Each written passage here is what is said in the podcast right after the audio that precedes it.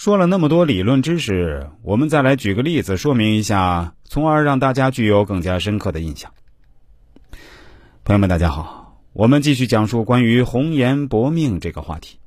前面两期节目确实也讲了很多理论知识，我相信大家也可以从中收获不少。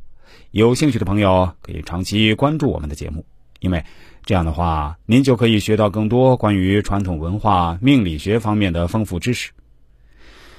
为了更加深入的把这个话题讲得更加透彻，我决定举个例子来跟大家具体说明一下。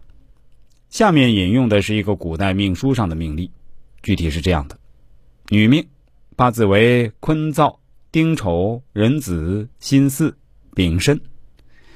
该命主的长相上是非常不错的，号称赛杨妃。十八岁的时候嫁给一个士人，在古代。十八岁嫁人已经不算早婚了啊，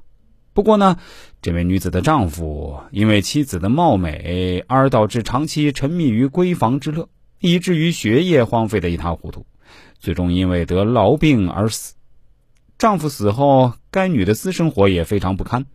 最后身败名裂，上吊自杀而死。就算不自杀而死，在古代严酷的家法族法也容不下她。我们具体分析一下，这个八字五行上来说是属金的，属于辛金，生在子月，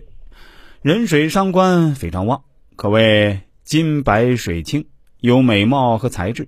但是婚姻不美，正可谓红颜薄命。但是大家千万不要误解或盲目恐惧，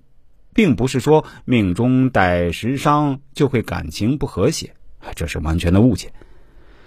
如果从生辰八字看，命中有印或财搭配合理，就可以抑制或化解伤官的危害。具体论命，切不可见一两个干支就论吉凶，而是要通盘考虑，并且还要结合大运来分析。托尔斯泰曾经说过一句经典的话：“幸福的家庭大都相似，不幸的家庭各有不同。”以后呢，我们会专门从生辰八字算命、婚姻角度来分析可能导致婚姻不幸的各种性格。大家到时候啊，可以自我对照，有则改之，无则加勉。最后呢，再呼吁一下啊，请大家动一动您发财的小手，把我们的节目啊分享到您的朋友圈，功德无量，拜托大家了。